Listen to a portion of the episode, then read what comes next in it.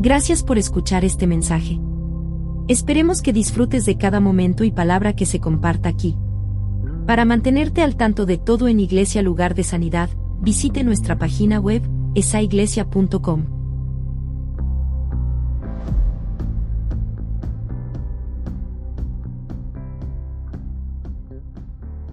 Gracias Padre en esta tarde. Háblanos a través de tu palabra, Señor. Danos fluidez para poder hablar lo que tú tienes para el pueblo de Dios en este día. Gracias en tu nombre, en el nombre de Jesús está hecho. Amén, amén, amén. Wow, gracias al equipo de gráficas que hicieron esa, ese asunto allí tremendo, lo que le llamamos un bumper. Eh, no sé si vio, usted que está personalizado, ¿no? aquí, ¿no? Vieron que decía Highland Campus, todo eso, eh, Honduras, todo, todo está allí. Eh, a ver si lo podemos hacer para nosotros tenerlo como un recuerdo de esta serie. Aquí yo tengo este, aquí está el tablero de este juego. ¿Cuántos de ustedes jugaron Monopolio alguna vez? Levanten la mano. ¿Alguien jugó este juego alguna vez? Es muy divertido. Si usted no lo ha jugado, hágalo. Es, es muy divertido. Es, yo jugaba todo el tiempo de niño, nada más que ya como después como que uno no. Pero eh, este juego es importante porque como que enseña a, los muchachos a, invertir, a, no ir a la cárcel, porque hay una cárcel aquí. Eh, muy bueno. Usted tómese su tiempo, no es muy caro, creo que cuesta 19 dólares en Walmart si usted quiere comprar uno. Eh, cómprelo y disfrútelo porque es un, de comprar, de vender, de pasar, de comprar ciertas propiedades. Y el tema de hoy eh, en esta nueva serie. Daniel hizo un trabajo extraordinario la semana pasada. Nosotros lo vimos en línea. Buen mensaje. Eh, gracias a Dani por eso. Pero en esta nueva serie de finanzas que hemos comenzado, eh, son tres semanas, y queremos hablar sobre, sobre cómo, cómo usar nuestro dinero. Yo tengo algo aquí que quiero leerles, que fue algo que puse en Facebook ayer, y voy a empezar con esto. Una vida extraordinaria y productiva es intencional. Una vida extraordinaria y productiva es intencional. O sea, tiene que haber intención de hacerlo. Es algo que se planea. Se basa en tomar decisiones correctas día a día. No solamente un día a la semana, pero todos los días todo el tiempo hay que saber tomar las decisiones correctas. Y aquí puse al final, para ganar hay que planear. Y yo creo que es la mayoría, eh, o sea, es el, problema de la mayoría de las personas que no tienen un plan. No tienen un plan. Las personas se levantan y viven el día sin un plan. Voy al trabajo, hago esto, hago aquello, pero no tengo un plan específico de hacia dónde yo quiero ir. Una vida extraordinaria y productiva es intencional. Y el título de hoy es, hablando de finanzas, de la bancarrota a la puerta del sol. De la bancarrota a la puerta del sol. Y la razón por la cual este mensaje es titulado así es porque en el monopolio, aquí en el tablero, la propiedad más cara es, aquí está, aquí está, a ver dónde está. Boardwalk. Boardwalk, esa es la propiedad más cara. Pero en el monopolio español, en español se llama la Puerta del Sol. Así se llama esa calle, la Puerta del Sol, o el lugar, perdón. Entonces, de la bancarrota a la Puerta del Sol es de que se basa en pasar a hacer una transición de haber estado en un lugar no muy cómodo financieramente pero pasar a un lugar estable, a un lugar que es el, el más caro, y es muy difícil caer allí, en, ese, en esos dos espacios, que en inglés es Park Place y Boardwalk, en español es la Puerta del Sol y la calle Alcalá. No sé si usted se acuerda en el monopolio en español. Ahora, vamos a hablar un poco sobre esto. Yo creo que es importante, una vez más, para poder, eh, como les dije ahorita, una vida extraordinaria y productiva es intencional. Entonces vamos a hablar un poco de esto. Eh, muchas veces, una de las cosas que Cristo hizo, tres cosas que él hizo para en su ministerio. Él eh, amaba a la gente. Él amaba a la gente, le mostraba amor, llenaba sus necesidades y por último les enseñaba de formas prácticas para que pudieran entender. Y por eso usamos estas cosas, por eso usamos esto, un tablero de monopolio, usamos algo que nos es familiar para poder entender de qué se trata. Entonces podemos eh, implementar cosas de la vida diaria al mensaje para poder entenderlo de una forma más práctica. Vamos a entrar entonces en el mensaje. como les dije, los dos lugares son más importantes y por eso es que eh, el título es de la bancarrota a la puerta del sol. Es una transición. Em, Dios no quiere que nuestras mentes estén atadas al estrés y a la ansiedad financiera. Yo no creo que es el plan de Dios que nosotros estemos estresados por los asuntos de finanzas. Si usted lee Mateo 6, 19 al 34, usted se va a dar cuenta que Cristo toma mucho tiempo allí para explicar el asunto de las finanzas. Y una de las cosas que dice allí, léalo más tarde, Mateo 6, 19 al 34, dice Cristo, donde está tu tesoro, allí está tu corazón. Donde está tu tesoro, allí estará tu corazón. ¿Y cuáles son las cosas que tú atesoras? Es una pregunta que te, que te hago. Vamos a ver algunas estadísticas para poder entender todo esto. Las estadísticas, le voy a decir por qué son importantes, porque muchas veces a la gente no le gustan los números y no me digas el número, nada más dime qué hacer. No, no.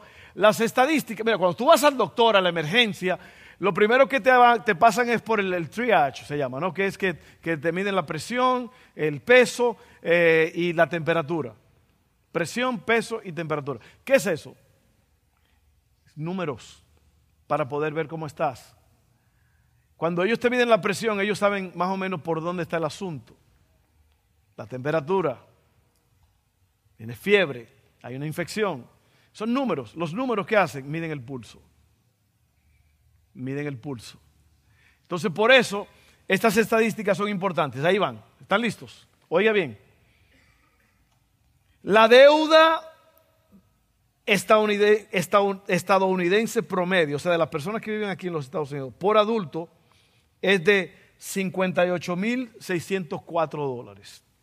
Eso es lo que debe el típico americano. 58.604 en deuda. La hipoteca familiar estadounidense promedio es de 189.586 dólares. Eso es lo que te está costando tu casa. O la casa promedio en los Estados Unidos. Algunos de ustedes están diciendo, ojalá mi casa costara eso. El 77% de los hogares estadounidenses tienen algún tipo de deuda. 77%. Casi la mitad de las familias en los Estados Unidos viven de cheque en cheque. Usted sabe lo que quiere decir eso, ¿verdad? Que al final de la semana ya todo se fue. All right? 19% de los estadounidenses tienen cero reservado para una emergencia. 19% tienen cero. Yo, digo, yo creo que es más. Solo uno de cada tres estadounidenses tienen un presupuesto escrito. ¿Qué dice la Biblia acerca de cómo administramos nuestras finanzas? Porque mire, Cristo habló, ¿sabían ustedes que Cristo habló más de finanzas que de cualquier otro tema? ¿Por qué? Porque donde está tu tesoro, ahí está tu corazón. Y el Señor no quiere que tú estés estresado. Yo creo que es la voluntad de Dios que tú tengas suficiente para vivir al máximo. Pero para eso se necesita un plan. Eh, vamos a ver entonces qué dice la Biblia sobre esto. Vamos a ver el punto número uno. Y el punto número uno es orar antes de comprar. Orar antes de comprar. Y vamos a leer una escritura que cuando usted la lea, usted va a decir, oh, pero no tiene que ver nada con el mensaje y te voy a enseñar que sí. Dice así, Juan 14, 16 al 17. Y yo le pediré al Padre y Él les dará otro abogado defensor, quien estará con ustedes para siempre. Me refiero al Espíritu Santo, quien guía a toda la verdad.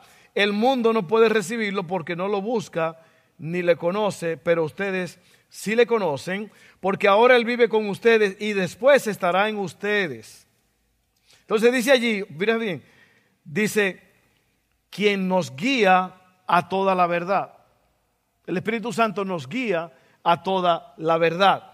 Y, muchas veces cuando vemos el asunto de la finanza lo vemos con el ojo natural, pues son pesos y monedas, son cheques, es banco. Pero todo lo que un cristiano hace y todo lo que un cristiano tiene, tiene repercusiones espirituales. Y el Espíritu Santo nos enseña cómo usar nuestro dinero. Por eso es que hay que orar antes de comprar. La mayoría de la gente se lanzan y compran sin preguntarle a Dios. Pero vamos a hablar un poco más sobre esto. Miren, la forma en que administramos nuestro dinero no es solamente logística, es espiritual. Y esta es la ventaja del creyente, que el Señor nos ayuda en este asunto. Eh, miren eso, déjame ver algo aquí rápidamente. Quiero, quiero hacer las cosas bien. Santiago 1.5 dice, si necesitan sabiduría, pídansela a nuestro generoso Dios y Él se la dará, no los reprenderá por pedirla. Entonces, no confíes en Dios solamente para arreglar tus problemas, confía en Él para prevenirlos. Porque ahí es donde está el asunto. La mayoría de la gente eh, la mayoría de los mensajes, la mayoría de las cosas para arreglar problemas que ya existen. Pero lo mejor es, usted sabe que hay medicinas preventivas y hay medicinas curativas. La gente vive, si no vayas a una farmacia ahora mismo, para que usted vea. Váyase al Lerio de Ley para que usted vea cómo está. La gente vive curando, tratando los problemas que ya existen porque no previnieron. Lo que hay que hacer es prevenir. ¿Cómo previene uno? Bueno, allí dice que la mayoría de los, de los estadounidenses no tienen un presupuesto. Presupuesto, algo que se presupone. Es un, el presupuesto es un enfoque, una lista de las cosas que tú, del dinero que tú gastas, cuánto tú gastas cada mes en todas las áreas de, tu vida. Y todo eso es un presupuesto de todo eso. Y entonces tú tienes que comparar eso con lo que tú ganas. La mayoría de las personas no tienen un presupuesto. La mayoría de la gente cobra, paga sus biles, compra comida y todo, pero no saben los números. Acuérdate que cuando el doctor, la enfermera ve que la presión tuya está 180 sobre 100, dice, no, que, eh, rápido hay que llevarlo e internarlo y ver qué es lo que está pasando. Y por eso es que mucha gente no pueden controlar sus finanzas porque no saben cuánto están gastando y al final no saben si sobró o si faltó. Como vimos, la mayoría está viviendo de cheque en cheque. Y yo creo que usted, Dios quiere que nosotros vivamos una vida tranquila, ese es parte del proceso, pero para eso hay que tener un plan. Así es que hay que orar antes de comprar. No nada más esté comprando, comprando, comprando. La gente compra, compra, compra. Y especialmente con tantas tienditas ahora de chucherías, ¿verdad? El dólar y que Black Friday la gente va a comprar solamente porque, porque algo está en especial, lo compro. Y mira la acumulación que tiene. El promedio de personas tiene más de 250 mil cosas en su casa. 250 mil cosas tienen las personas. Cajones, gavetas, como usted le llame, lleno de cosas que usted, cosas que hasta están nuevas en un, no es que yo lo compré por si acaso que un día. Sea un minimalista, que es lo que yo estoy tratando de hacer. Yo estoy tratando de minimizar para no vivir con tantas cosas. y trate de no oiga, trate de no ir nada más a comprar por comprar. ¿Sabía que usted que comprar es como el, cuando uno come chocolate, el deleite del chocolate, así mismo se siente gastar dinero? Por eso es que la gente gasta. Sí, sí, el gastar como que te, te trae una satisfacción. Por eso es que la gente se va shopping. Oh, let's go shopping. Let's go shopping. Vámonos de compra.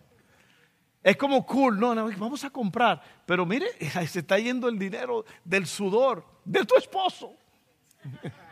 No, no. Hay mujeres que trabajan también eso. Amén, dijo la sierva ahí. Ok, entonces, eh, no confíes en Dios solamente para arreglar tus problemas, confía en Él para prevenirlo, que el Señor te dé sabiduría. Habla con Dios, pídele, pídele permiso a Dios antes de comprar. Hay gente que compran y venden como si nada, sin, sin nunca consultar con Dios. Hay que hablar con el jefe. Porque aquí dice que el Espíritu Santo te va a guiar a toda la verdad. Usted sabe las personas que han comprado una propiedad y resultó que esa propiedad era un desastre porque no consultaron con Dios. Bueno, así que esa es la primera cosa, orar antes de comprar. A menudo no oramos porque tenemos miedo que nos van a decir que no. Es mejor pedir perdón y no permiso. ¿Cuántos saben lo que estoy hablando? Dios anhela bendecir a sus hijos. Un sí de parte de Dios es una bendición. Un no es una protección. Lo mismo que le decimos a los hijos. A los hijos le decimos sí con las cosas que sabemos que van a ser una bendición para ellos. Pero no le podemos decir, no podemos sentirnos mal cuando le decimos no, porque es una protección. Y muchas veces los hijos no entienden eso. Te estoy protegiendo, hijo, no te voy a dar todo lo que tú quieres. Yo lo sé porque yo, yo soy padre y yo fui y soy hijo. Yo recuerdo hacer, causarle problemas a mis padres cuando yo quería algo en la tienda. Mi papá aguantaba, mi papá eh, por fin compraba lo que uno quería. Mi mamá, yo recuerdo esa cara todavía de, no le voy a comprar nada, no le voy a comprar nada. Así que váyase ajustando a las consecuencias. Eh, número dos, presupuesto antes de compra. Lucas 14, 28 al 30 dice, sin embargo, no comiences sin calcular el costo. Pues ¿quién comenzaría a construir un edificio sin primero calcular el costo para ver si hay suficiente dinero para terminarlo? De no ser así, tal vez termine solamente los cimientos antes de quedarte sin dinero y entonces todos se reirán de ti dirán, ahí está el que comenzó un edificio y no pudo terminarlo. Dos cosas que vemos en un constructor sabio. Dos cosas. El constructor sabio verifica su ritmo. Esto no es algo apresurado o impulsivo, no se hace por accidente. Necesitamos reducir la velocidad y evaluar nuestros gastos. Hay que hacer eso, hay que, hay que llevársela calmado. Eh, hay una, una compra que hay que hacerse. Vamos a, primeramente vamos a orar antes de comprar. Luego vamos a hacer un presupuesto. Vamos a sentarnos a calcular si esto se puede hacer. Si no se puede hacer, entonces no, no es el tiempo. Tiene que verificar el ritmo. No puede ir demasiado rápido. ¿Ok? Y segundo, estrategia de un buen constructor es que hace un plan. Tiene que haber un plan. Debemos asegurarnos de que nuestro presupuesto coincide con nuestra cuenta bancaria. Necesitamos una imagen real de lo que está sucediendo con nuestras finanzas. Y miren, yo creo, firmemente yo creo, que todo el mundo puede salir de la bancarrota a la puerta del sol. Yo lo creo que sí. Lo que pasa es que necesitamos estas enseñanzas. Necesitamos corregirnos. Necesitamos poner un paro a la gastadera, a lo loco. Si usted se pone a ver todo el dinero que usted gasta comiendo afuera, usted hace una comida en la casa, le cuesta 20 dólares. Usted sale con la familia, son 60, 70, 80 dólares. Tirándolo por el, por el toilet. Así es. Yo sé que esto es duro porque uno dice, ay no, pero es que se siente bien comer. Sabí, un domingo está bien, pero no todos los días. Amén. Un café de Starbucks, 5 o 6 dólares. Yo me hago mi café en la casa, me cuesta 10 centavos. En Nueva York compramos Starbucks porque ya es una vacación, una cosa, y uno entiende que eso sí. Y no era el caro, yo compraba el café del día que vale 2.69. No, no, no, tú tienes que tener cuidado, hermano, el dinero se va. El dinero se va como el agua se va entre los dedos. ¿Sí o no? Hay que controlar eso. Alguien dijo el, asunto de que eh, el, departamento de policía llamó al hombre a la casa, le dijo, oiga, eh, la tarjeta de crédito que se le perdió, la encontramos. Y aquí está el hombre, lo tenemos en custodia. Eh, y, le vamos a devolver su tarjeta. Y dijo, no, no, no, déjaselo al ladrón. Él gasta menos que mi esposa.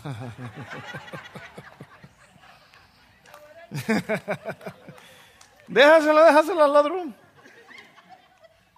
Ríanse, mujeres, ríanse, que estoy, estoy jugando, pero de verdad.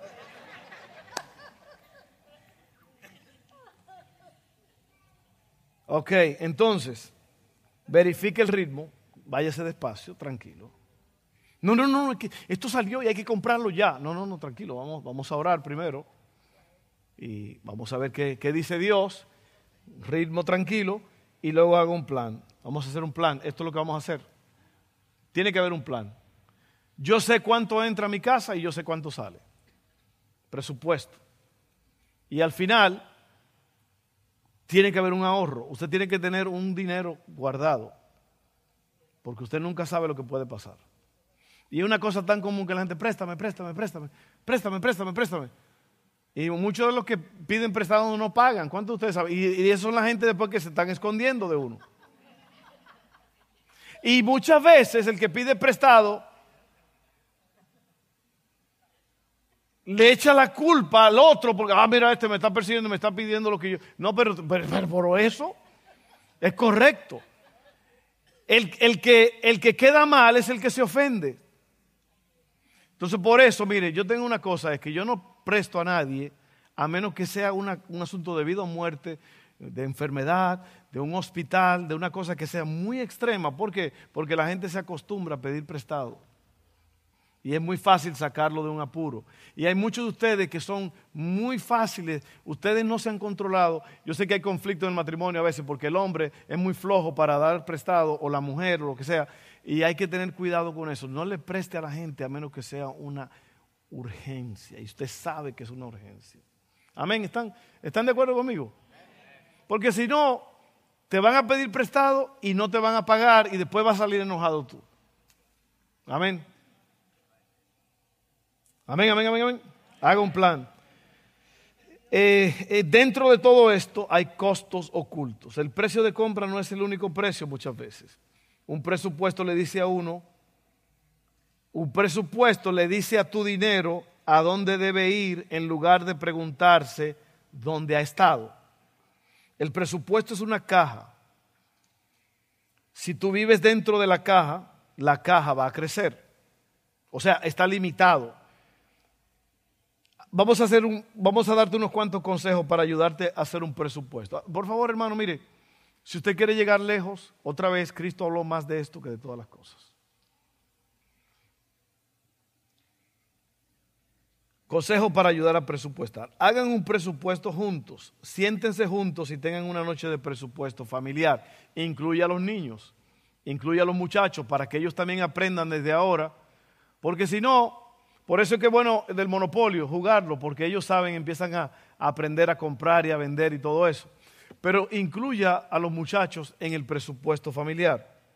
Eh, Pruebe algún curso de finanzas en línea o consulte a un profesional.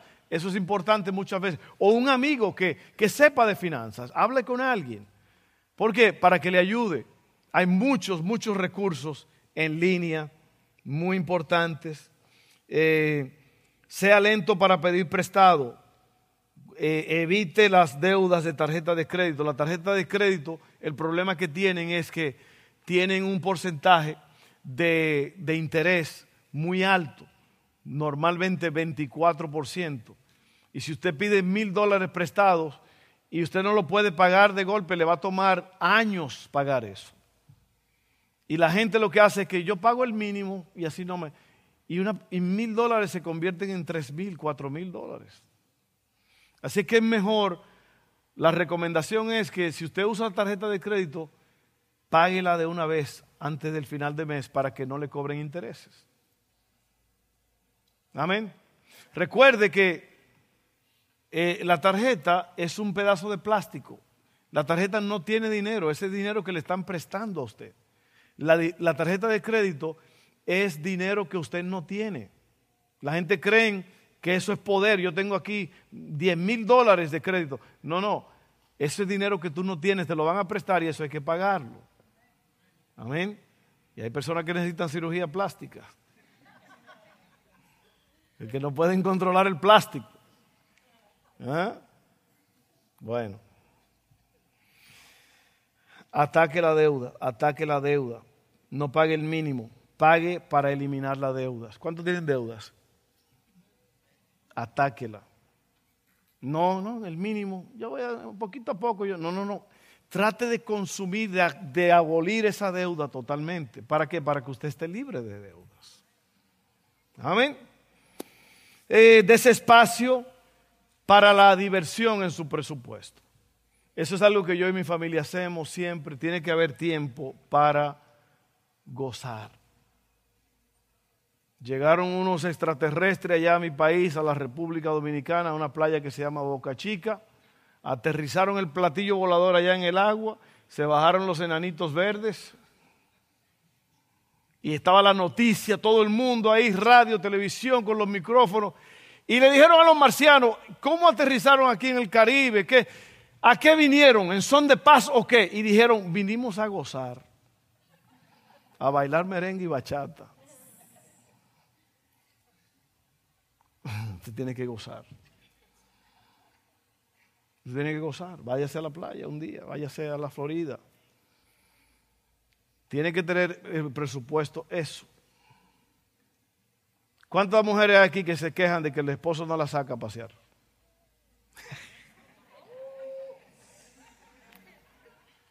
Oiga, no se queje.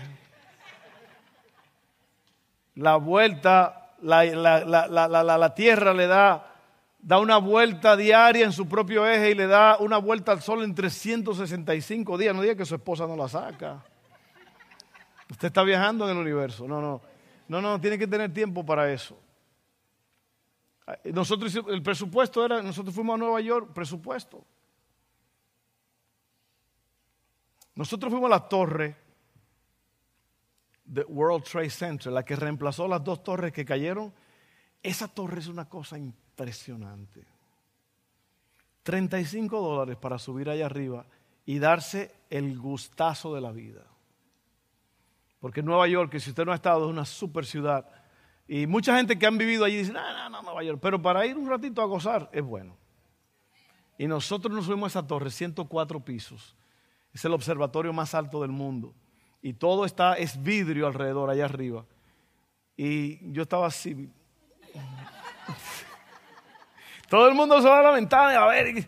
Y yo, bueno, porque mira, es una cosa impresionante. 35 dólares por una experiencia. Lo que te quiero decir es que, mira, Tienes que tener, tienes que tener tiempo y dinero para presupuestar diversión.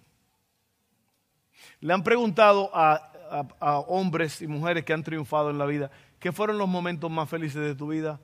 Cuando fuimos de vacaciones, cuando fuimos a tal sitio, cuando fuimos a la montaña, cuando fuimos a la playa, cuando fuimos a tal sitio. Trate de hacer eso. Hay hombres, oiga bien, le voy a decir esto, porque hay hombres que todo lo que les gusta es trabajar, trabajar, trabajar. Y en ellos no hay, y, tienen a la familia sufriendo. Hay hijos, hay hijos que me han dicho, no, ¿ir a dónde dijo usted? No, mi papá ni, mi papá ni piensa en eso. Porque le gusta mucho el, trabajo, trabajo, trabajo, trabajo. Oigan el consejo, saque a su familia. Llévelos a pasear de vez en cuando. Es importante. Haga eso en el presupuesto. Ahora vamos a terminar ya. Ahorre antes de la escasez.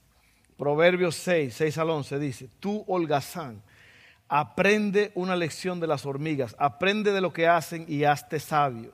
A pesar de que no tienen príncipe, ni gobernador, ni líder que las haga trabajar, se esfuerzan todo el verano, juntando alimento para el invierno.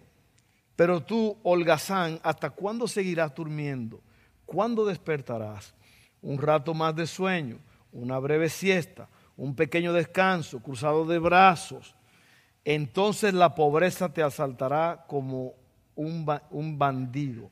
La escasez te atacará como un ladrón armado.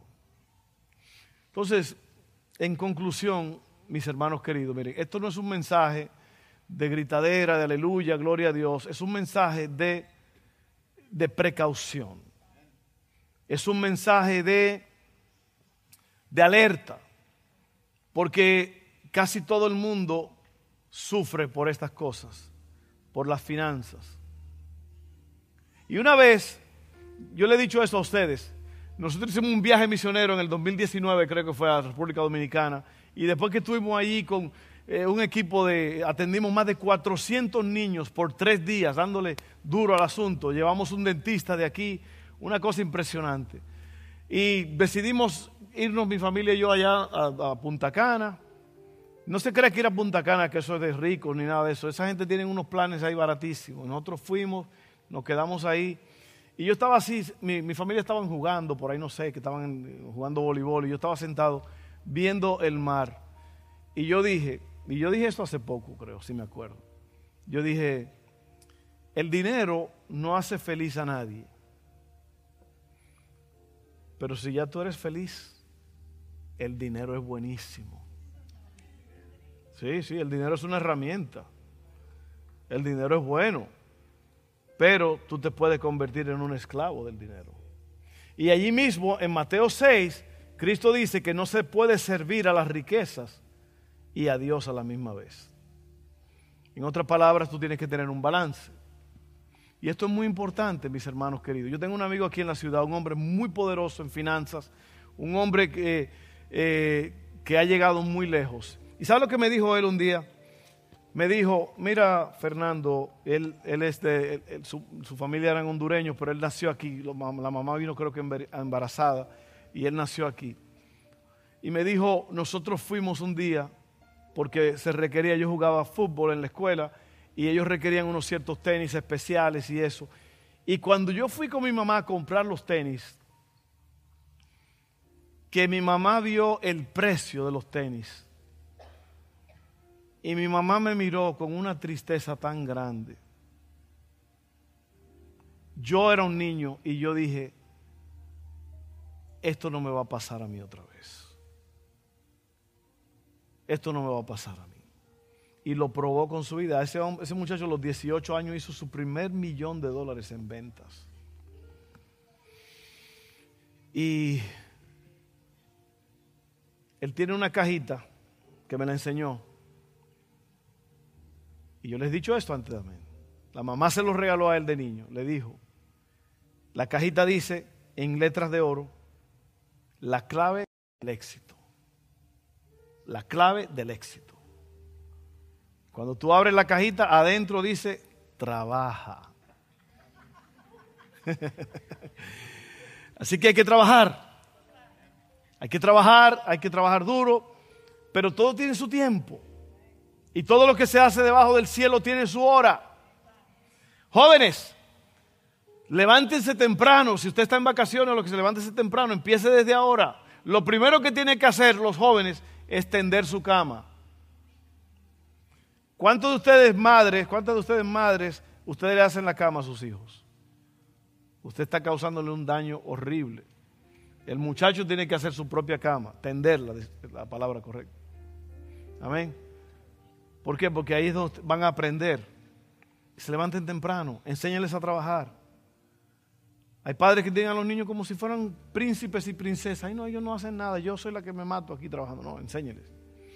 Pero anyway, yo digo todo esto porque tenemos que vivir una vida al máximo. Y es algo para vivir una vida productiva y extraordinaria. hay que ser intencional. Elimine las deudas. No coma tanto afuera. No coma tanto afuera. No gaste en cosas que usted no necesita. Empiece a vender cosas que usted no necesita. Lo que estoy haciendo yo, voy a empezar a vender porquerías que tengo en la casa. Cosas que uno ha acumulado. Sí, sí, sí. Mire, cosas que uno ha acumulado que no, no, están haciendo. No es que yo voy a usar. ¿Cuándo lo vas a usar? Tienes 18 años ahí en ese. No es que yo lo voy a usar un día. Bueno, no, ya no. Miren, otra vez les digo, este no es un mensaje así de corredera, de gloria a Dios y aleluya, pero esta noche o mañana, cuando tú tengas un plan hecho y tus hijos estén bien, que tú puedas comprar esos zapatos que no podías comprar antes y que tú puedes salir de vacaciones y que tú puedes pagar tus deudas y las cuentas, los biles y todo eso, ahí tú vas entonces a decir, gloria a Dios, aleluya. Amén.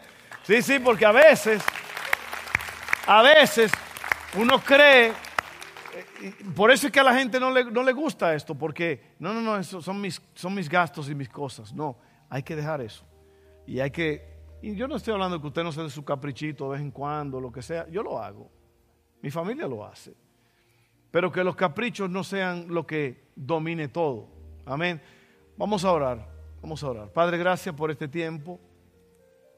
Queremos honrarte con nuestras finanzas, con nuestro tiempo. Queremos aprender a hacer un presupuesto. Queremos aprender a que sobre del cheque y no que falte. Ayúdanos, Señor. Tu palabra es clara en esto. Tu palabra es clara en esto. Así es que no queremos servir a las riquezas, queremos servirte a ti, Dios. Ayúdanos en este día. Que nosotros, que nuestras finanzas te honren a ti. Gracias porque así va a ser. En el nombre de Jesús. Amén. Amén. Bueno, vamos a... Debe ser un llamado. Un llamado eh, para salvación. Ya vamos a terminar. Y si usted lee la Biblia en el principio, en el Edén, Dios hizo al hombre, Adán, y lo puso allí y le puso una prueba, le puso dos árboles, el árbol de la vida y el árbol del conocimiento del bien y del mal. El hombre desobedeció, le dijo, de, este árbol no vas a comer, del árbol del conocimiento del bien y del mal. No comas de él. ¿Qué hizo Dios? Le estaba dando libre albedrío para que él pudiera escoger. Pues el hombre, usted conoce la historia, pecó y todo eso, el hombre cayó, condenación, maldición. Y desde ese momento, dice la Biblia, por cuanto todos pecaron y están destituidos de la gloria de Dios. Todo el que nace en esta tierra tiene ahora que aceptar el regalo que Dios ha dado a través de Jesucristo. Cristo murió en la cruz del Calvario para salvarnos. Y Dios quiere salvar a las personas. Porque miren, si usted no acepta al Señor Jesús en su vida como su Rey, Señor y Salvador, usted se va a perder. Usted se va a ir a un lugar de tormento por toda la eternidad. Pero si usted acepta el regalo de la salvación, si usted acepta la gracia de Dios, si usted le dice que sí al Padre y usted acepta, si usted le dice al Señor, yo acepto lo que Jesucristo hizo para salvarme en la cruz del Calvario. Eso se llama el reino de los cielos, el reino de Dios. Y para usted poder entrar al reino, usted tiene que aceptar al rey. Amén. Y usted tiene que vivir bajo el código del rey, que es la palabra de Dios. Y yo le digo a todos ustedes, si usted no ha hecho esto nunca, hágalo hoy por su propio bien, porque si no, si no, todos los que nacen en esta tierra tienen uno de dos destinos. El reino de los cielos, la gloria de Dios, o el lugar de tormento que la Biblia llama el Gehenna, el infierno donde el fuego no se apaga. Ahora, ese lugar fue creado para Satanás y sus ángeles. Pero el que no obedece, el que no quiere nada, el que dice, ¿para qué quiero yo la gracia de ¿Para qué quiero yo no necesito aceptar a Cristo? Yo no necesito nada de eso. Bueno, usted está rechazando la gracia. Eso se llama pecado de omisión. que es no hacer algo que tienes que hacer, que es, dice la Biblia, aquí está la clave, en Romanos 10, que si confiesas con tu boca y crees en tu corazón que Jesucristo es el Señor y que fue levantado de los muertos, serás salvo. Y tú tienes que confesar eso. Y yo te estoy diciendo esto, me estoy tomando el tiempo porque esto es lo más importante en la vida. Cristo dijo, en aquel día van a venir, muchos vendrán y me dirán, Señor, Señor, en tu nombre echamos fuera demonios, hicimos cosas grandes. Y yo les voy a decir, apartaos de mí, nunca los conocí. ¿Por qué? Porque dice Cristo allí mismo, los que van a entrar al reino del Padre son los que hacen la voluntad del Padre. Y si usted no hace la voluntad del Padre, usted se va a perder. Por eso es que hoy usted tiene que aceptar lo que Cristo hizo en la cruz del Calvario. Y a lo mejor usted no entiende todo ahora mismo, pero lo va a entender más tarde. Por lo menos haga la oración ahora conmigo, todos juntos. Vamos a hacer esta oración. Padre, creo en Jesús, el Señor, el Rey. Gracias, Padre, por enviarlo a Él a morir por mí. Yo creo en lo que Él hizo y yo me arrepiento. Confieso con mi boca, creo en mi corazón que Jesucristo es el Señor, que fue levantado entre los muertos. Y yo acepto eso. Perdóname, Padre. Hazme una nueva persona. Y por esa confesión, yo soy salvo. En el nombre de Jesús. Amén.